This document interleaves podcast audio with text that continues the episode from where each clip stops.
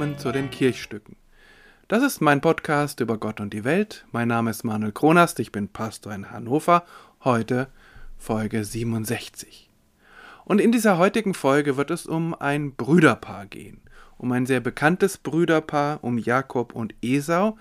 Und ich habe diese Folge mal übertitelt mit Gesegnete Brüder. Und das ist vielleicht ein bisschen ungewohnt, weil normalerweise äh, denkt man ja, nur der eine Bruder ist gesegnet und der andere nicht, wenn man die Geschichte kennt.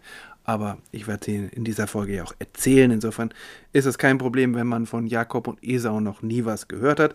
Ist auf jeden Fall ein unglaublich spannendes Brüderpaar, eine tolle Geschichte. Und ähm, genau, ich, ich lege einfach los. Also Jakob und Esau, bei denen muss man zunächst mal wissen, das sind Zwillinge. Und auf den ersten Blick oder äh, man könnte diese Geschichte einfach lesen als eine ganz normale Familiengeschichte. Da gibt es zwei Geschwister, die sind beide völlig unterschiedlich. Esau, das ist der ähm, einer der Starke, der, der draußen unterwegs ist, der auf der Jagd ist. Und Jakob ist der, der mehr drinnen ist, der äh, nicht so ein lauter polteriger Kerl ist, sondern eben ruhiger, in sich gekehrter, wie auch immer, schlauer irgendwie auch. Also auch das eine ganz normale Familienkonstellation, wo man es ja oft in Familien hat, dass das eine Geschwisterkind mehr draußen ist, mehr tobt, mehr unterwegs ist und das andere eher drinnen bleibt, eher ähm, ein bisschen introvertierter ist. Also mit anderen Worten, eine ganz normale Familie. Und was leider auch nicht ganz unnormal ist, ist, dass die Eltern ganz klare Favoriten haben. Die Eltern heißen Isaak und Rebekka und es ist von Anfang an eigentlich klar, Isaak, der Vater, liebt den älteren Bruder Esau mehr als den jüngeren und bei Rebekka, der Mutter, ist es völlig umgekehrt. Das ist sozusagen das Familiensetting. Es gibt aber noch ein anderes Setting, denn diese Geschichte erzählt, zumindest wenn man ein bisschen genauer hinschaut, auch etwas über zwei Völker. Über das Volk Edom und das Volk Israel. Und diese beiden Völker ähm, tauchen schon in den Namen der beiden Brüder auf. Denn Edom, so wird das zumindest in der Bibel gesagt, heißt rötlich und das bezieht sich offensichtlich auch auf Esau. Esau ist nämlich äh, nicht nur ein behaarter junger Mann, sondern auch einer mit rötlichem Haar. Während Israel der zweite Name von Jakob ist. Jakob wird irgendwann einmal im Laufe seines Lebens einen Namen bekommen von Gott selbst und dieser Name heißt Israel und das heißt Gotteskämpfer. Also insofern ist es eine dieser Geschichten, die erzählt, warum Völker gut miteinander auskommen oder weniger gut miteinander auskommen. Und das wird in dieser Geschichte auch gesagt. Die beiden Brüder und ihre Konstellation weist voraus äh, auf das Verhältnis zwischen Israel und Edom. Ein wechselhaftes Verhältnis. Erst ist nämlich Edom das schwächere Land, das dem anderen Land, als Israel, tributpflichtig ist, und dann irgendwann kehrt sich das Verhältnis um da gewinnt Edom seine Unabhängigkeit und man könnte sagen, es ist na, vielleicht nicht gerade stärker, aber doch zumindest äh, auf Augenhöhe. Und dann geht es in den Geschichten um Jakob und um e-, Esau vor allem um eines, nämlich um Segen. Wer bekommt Segen? Welchen Segen bekommt der, von wem bekommt er den Segen. Also es wird eigentlich fast pausenlos gesegnet oder nicht gesegnet und das ist auch der Kern des Konfliktes. Und das ist ein, äh, ein Verständnis von Segen, was uns heute vielleicht ein wenig fremd ist. Denn es geht nicht um den Segen, den zum Beispiel die Pastorin oder der Pastor am Ende eines Gottesdienstes spricht. Und am nächsten Sonntag gibt es eben wieder den Segen, der klingt auch ganz genau gleich. Und der Segen ist für alle äh, gleich. Und niemand erwartet, dass dieser Segen jetzt gleich das ganze Leben verändert. Aber bei dem Segen, um den es hier geht, oder bei den Segensgelegenheiten, ist das anders es geht, der, der Konflikt, der sich äh, entwickelt, ähm, entwickelt sich daraus, dass, ja, äh, dass Isaak einen Segen vergibt. Und er hat von diesem Segen nur einen. Und er hat ihn eigentlich für seinen Erstgeborenen Esau gedacht. Aber durch eine List, man könnte auch sagen durch eine Hinterlist, gibt er ihn dann nicht Esau, sondern Jakob. Und dann ist der Segen weg. Er bleibt bei Jakob und verändert dessen Leben. Esau kriegt keinen Segen mehr, weil für den ist keiner mehr übrig. Also das ist auf der einen Seite ein Segen, der einmalig ist, und auf der anderen Seite ein Segen, der nicht frei verfügbar ist oder nur einmal angewendet werden kann. Und äh, Isaak ist auch nicht frei darin, ähm, wann er diesen Segen gibt. Das ist ein Sterbesegen. Also insofern ein ganz spannendes Verständnis von Segen und ähm, auch eine interessante Konfliktursache, denn um Geld geht es irgendwie auch. Es geht auch um Macht, es geht auch um, um Liebe und Zuneigung, aber vor allem geht es eben um den Segen, der, wenn wir in der Bibel früher lesen, dem Abraham gegeben wurde, dann übergeht auf Isaak und von Isaak dann weitergegeben wird und irgendwann von Jakob wieder weitergegeben werden wird. Also ein ganz besonderer, spezieller Segen. Aber Jetzt habe ich ganz viel darüber erzählt, worum es in dieser Geschichte eigentlich geht, aber ich habe die Geschichte selber noch nicht erzählt. Und das will ich jetzt nachholen. Äh, in aller Kürze. Es geht, wie gesagt, um zwei Brüder. Um Jakob und Esau. Aber es geht vorher auch um ein Ehepaar. Um Rebekka und Isaak. Die beiden lieben sich. Ähm, das Problem, was sie haben, was auch kein seltenes Problem in der Bibel ist, sie können keine Kinder bekommen. Und das ist schon mal für die damalige Zeit ganz schlecht, weil das bedeutet, äh, der Reichtum und der Segen kann nicht weitergegeben werden. Das hängt offenbar, so wird es gesagt, damit zusammen, dass Rebekka unfruchtbar ist und äh, Isaak betet zu Gott und Gott ändert das und Rebekka wird schwanger. Aber sie merkt, dass in ihr etwas gar nicht in Ordnung ist, denn es ist keine leichte Schwangerschaft. Da ist ordentlich was los in ihrem Bauch. Und ähm, sie bekommt dann gesagt, es gibt ein Orakel oder eine Prophezeiung von Gott, dass das seine Richtigkeit hat, weil da zwei in ihrem Leib miteinander kämpfen. Das geht dann weiter bei der Geburt. Ich denke, es war eine schwere Geburt, weil eben diese zwei, so wird das geschildert, auch noch darum kämpfen, wer als erster rauskommt und Esau kommt dann als erster, der rötliche, der behaarte schon bei der Geburt und dann kommt Jakob, der feingliedriger ist und eben nicht behaart. Aber Jakob erhält die Verse von Esau. Also er lässt sich offensichtlich von dem rausziehen und vielleicht versucht er ihn auch noch zurückzuziehen, um doch als erster rauszukommen.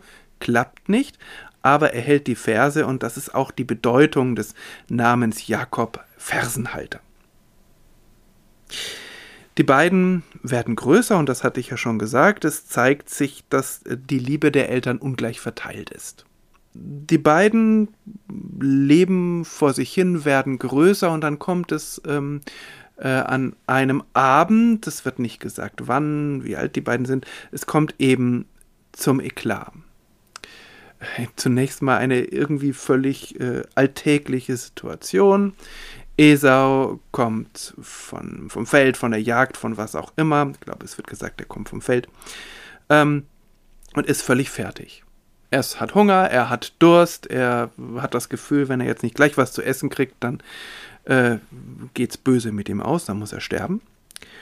Und sein Bruder, der Jakob, der hat was gekocht. Und so wäre es ja eigentlich, könnte man meinen, unter Geschwistern, die sich ganz gut vertragen, das Natürlichste der Welt, wenn Jakob sagt, Mensch, Esau, du scheinst völlig fertig zu sein, hier, iss und trink. Aber so läuft's nicht. Esau kommt vom Feld, sieht, dass sein Bruder was gekocht hat, was auch noch lecker duftet und gut aussieht, ein Linsengericht, und äh, sagt, gib mir davon. Und Jakob verweigert das. Er sagt, ich gebe dir was, aber ich habe eine Bedingung. Du musst mir dein Erstgeburtsrecht verkaufen. Also sozusagen das Recht, bei einem Erbe besser behandelt zu werden. Denn der erstgeborene Sohn wurde deutlich besser gestellt als äh, die anderen Söhne. Er bekam in der Regel das Doppelte vom Erbe. Es heißt also, äh, wenn Isaak gestorben wäre und das Erbe verteilt worden wäre, wäre es so ausgegangen, Esau bekommt zwei Drittel und Jakob ein Drittel. Es ist also kein so ganz trivialer Unterschied, vor allem weil Isaak doch ziemlich wohlhabend war. Also Jakob sagt, tritt mir das Erstgeburtsrecht ab. Und offenbar war das auch möglich, also es war jetzt keine utopische Forderung. Und Esau, der jetzt einfach nur Hunger hat, der irgendwas in den Magen bekommen will, sagt, okay, was kümmert mich dieses blöde Erstgeburtsrecht, äh, wenn ich nicht überlebe, weil ich jetzt nichts zu essen kriege. Also insofern wird der Handel, der Deal gemacht. Esau bekommt zu essen und zu trinken und es wird geschildert, dass er das herunterschlingt. Also er wird doch deutlich als so ein äh, barbarischer Klotz geschildert. Und Jakob bekommt sein Erstgeburtsrecht. Da wird dann aber im Folgenden erstmal gar nicht weiter drauf eingegangen, denn es gibt jetzt die zweite Szene, die, ähm, ja, die wirklich ein sehr schlechtes Licht auf Jakob wirft. Auch bei dieser Szene kann man schon sagen, es ist ja doch wirklich sehr fies, die Notlage des Esaus, egal wie übertrieben die vielleicht ist, diese Notlage auszunutzen und sich einfach so dieses Erstgeburtsrecht unter den Nagel zu reißen.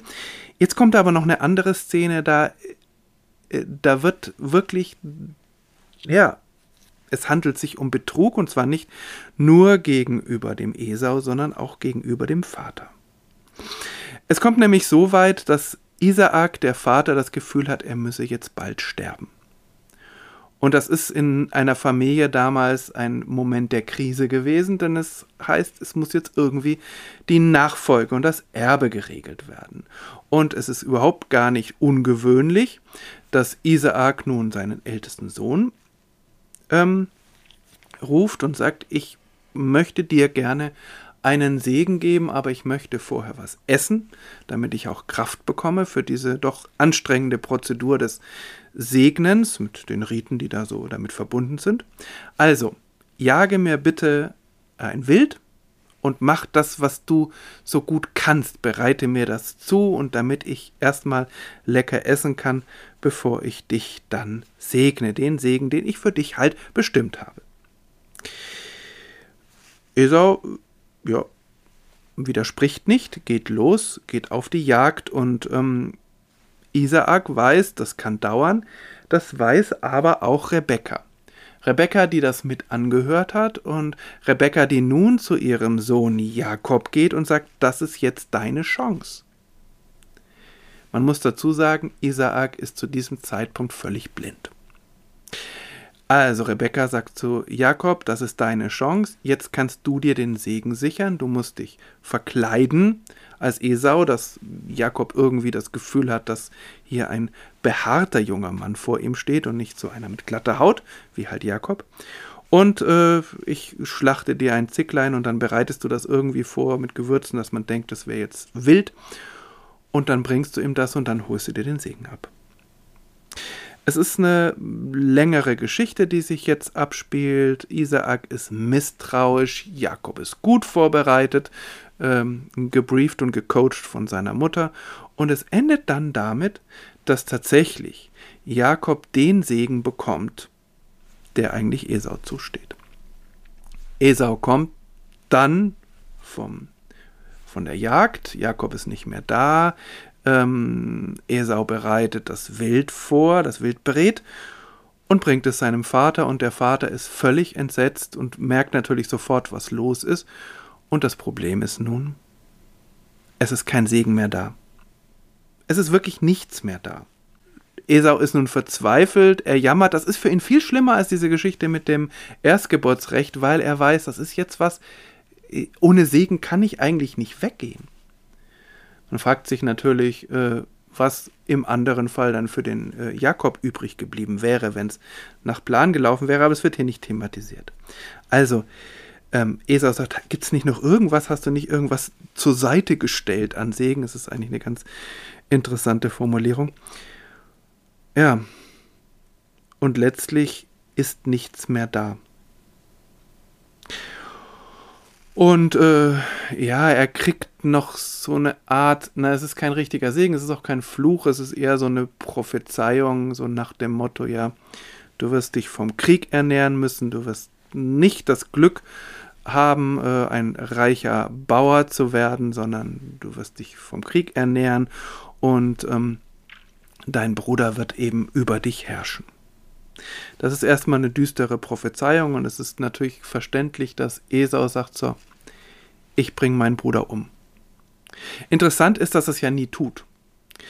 Es ist also erstmal ein zorniger Ausbruch und Esau weiß sowieso, er muss noch warten, weil er kann das nicht machen, während sein Vater noch lebt. Das geht überhaupt nicht. Und so sagt er, wenn mein Vater irgendwann gestorben ist, kann er nicht mehr lange dauern, dann bringe ich meinen Bruder um. Naja, Jakob merkt das, beziehungsweise wieder ist es Rebekka, die es merkt und die ihn dann auf eine Reise schickt und Jakob macht sich erstmal aus dem Staub und bleibt viele Jahre, vielleicht irgendwie irgendwas zwischen 15 und 20 Jahren, bleibt er weg.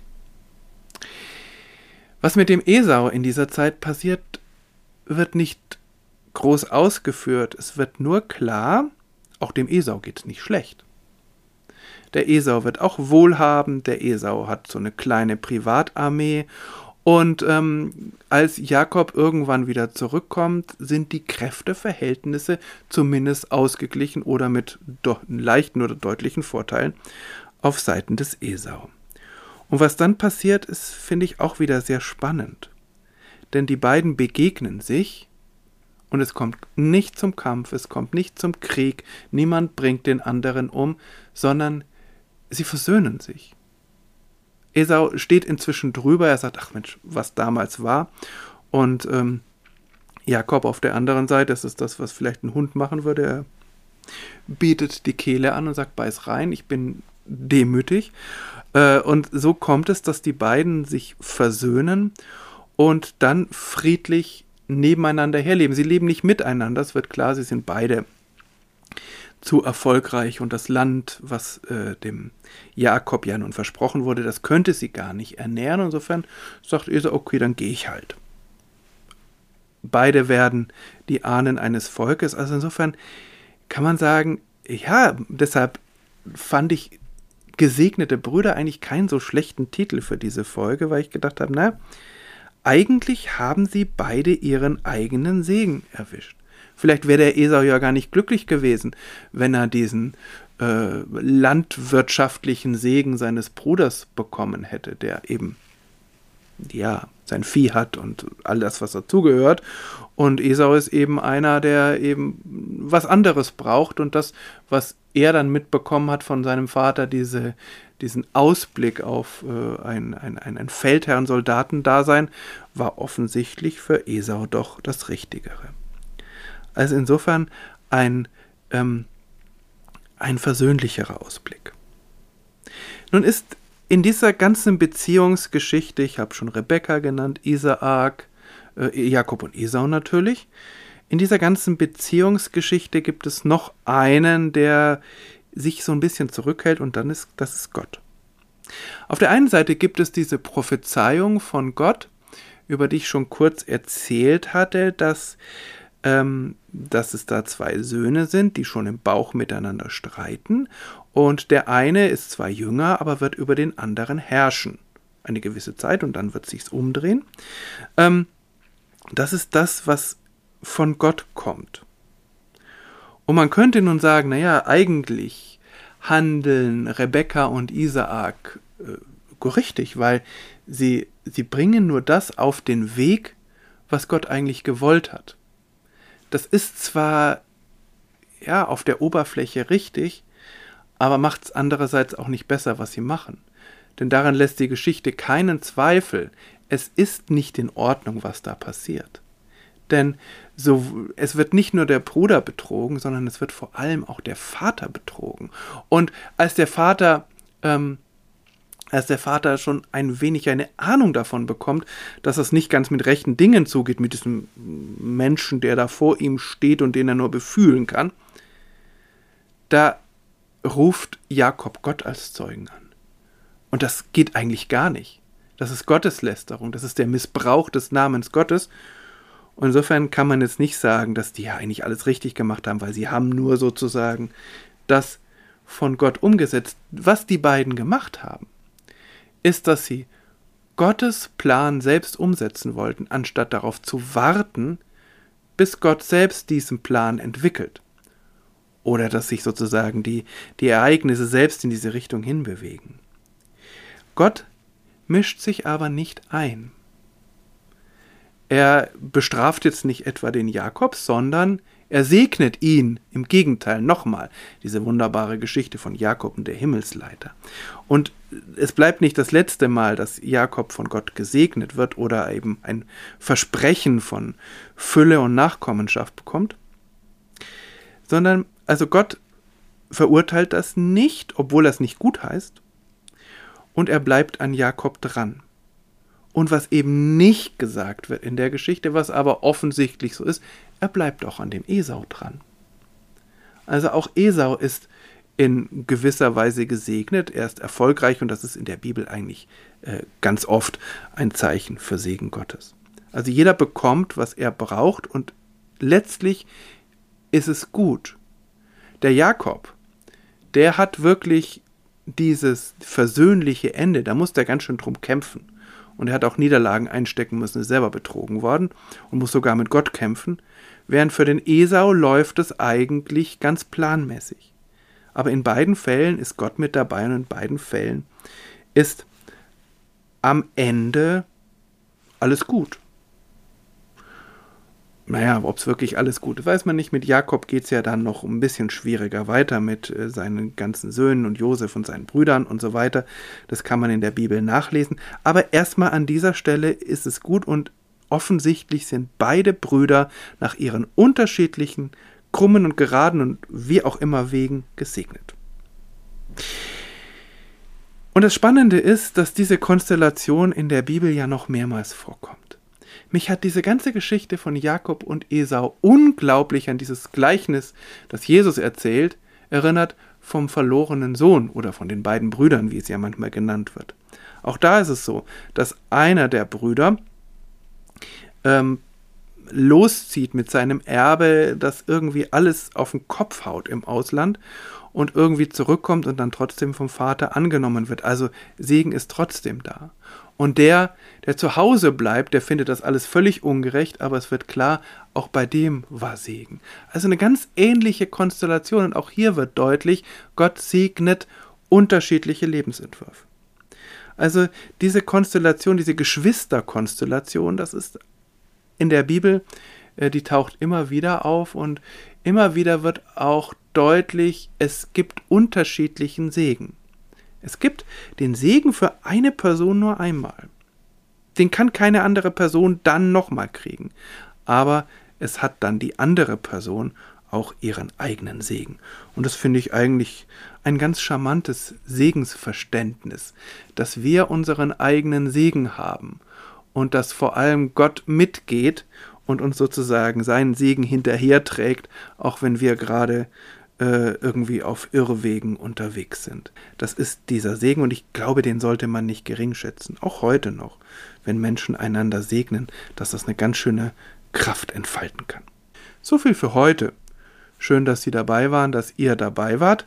Bis zum nächsten Mal und bleiben Sie, bleibt behütet und ja, ganz besonders auch gesegnet. Musik